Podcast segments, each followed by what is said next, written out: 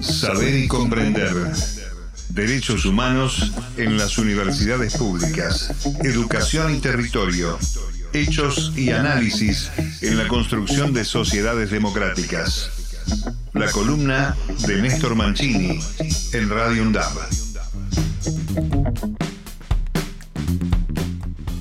Actualmente los rectores de las 60 eh, universidades públicas que tiene la Argentina realizan, por supuesto, su asamblea, que en este caso ocurrió en la Universidad Nacional de San Luis, ahí donde el rector Víctor Moríñigo los recibió a los rectores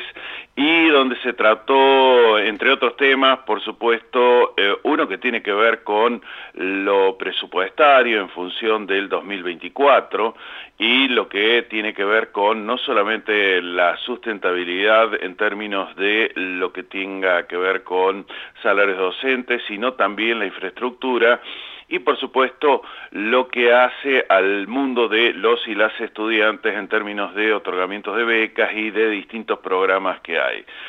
Pero tal vez eh, también lo más importante que podemos destacar de esta reunión de los eh, rectores agrupados en el Consejo Interuniversitario Nacional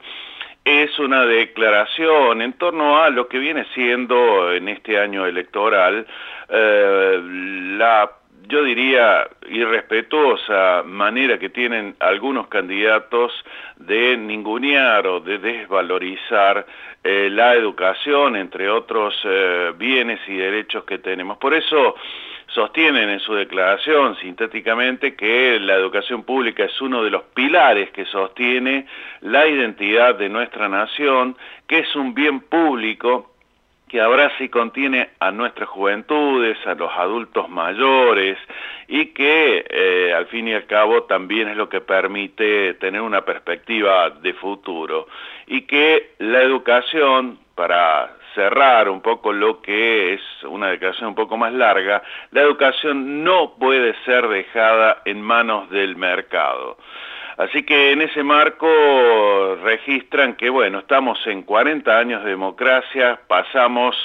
a duplicar, dice, eh, la cantidad de estudiantes eh, desde que, eh, bueno, se volvió la democracia de 350 mil, hoy hay más de 2 millones de estudiantes que habitan las distintas casas de altos estudios. Así que algunas buenas noticias aún en tiempos de crisis.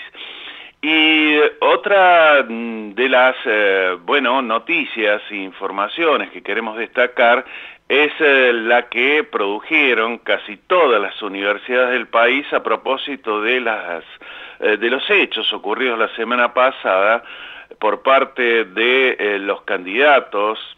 que tienen que ver con la libertad avanza en función de lo que tiene que ver precisamente con derechos humanos y tratar de borrar todo lo que fue un genocidio, lo que fue una tragedia que no solamente abarcó a la Argentina, sino a casi todo eh, América Latina y el Caribe, y donde las universidades, eh, por supuesto, produjeron declaraciones de repudio a todo este intento de borrar la memoria y sobre todo de libertar a todos los que ya fueron juzgados, todos los genocidas, y a los juicios que siguen produciéndose felizmente en nuestro país. En ese sentido, en sintonía también con lo que los organismos de derechos humanos han expresado a través, por ejemplo, de Estela de Carlotto, entre tantas otras, que dice ante el peligro de Javier Milei y los agravios de Victoria Villarruel, por supuesto tenemos que cuidar la democracia y mantener, por supuesto, la unidad para que precisamente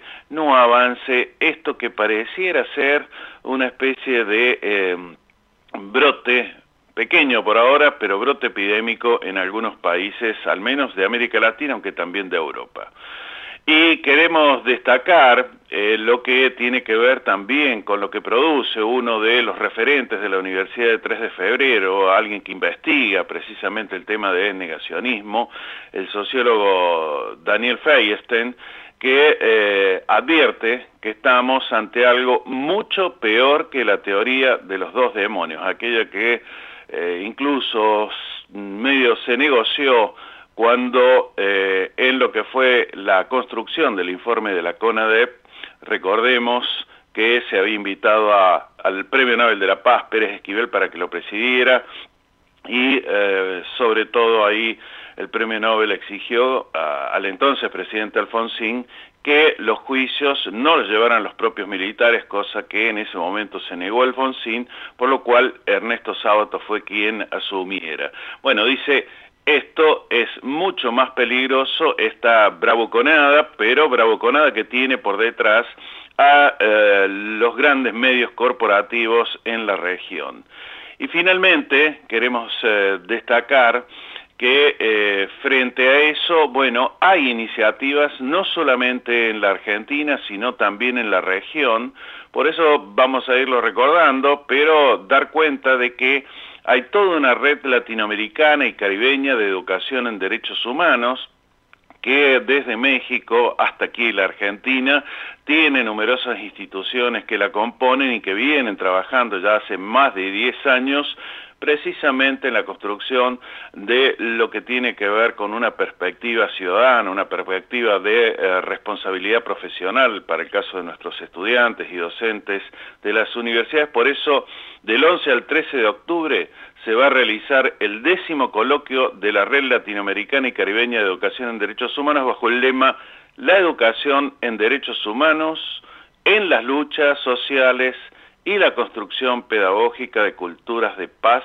en América Latina y el Caribe. Va a tener lugar en Bogotá, Colombia. Desde allí probablemente estemos eh, también brindando nuestro informe. Por lo tanto, creemos que es auspicioso el trabajo y lo que iremos compartiendo de lunes a lunes de lo que hacen nuestras universidades, el compromiso con los derechos humanos que tienen aquí en la Argentina. Saber y comprender. Derechos humanos en las universidades públicas. Educación y territorio. Hechos y análisis en la construcción de sociedades democráticas. La columna de Néstor Mancini en Radio UNDAB.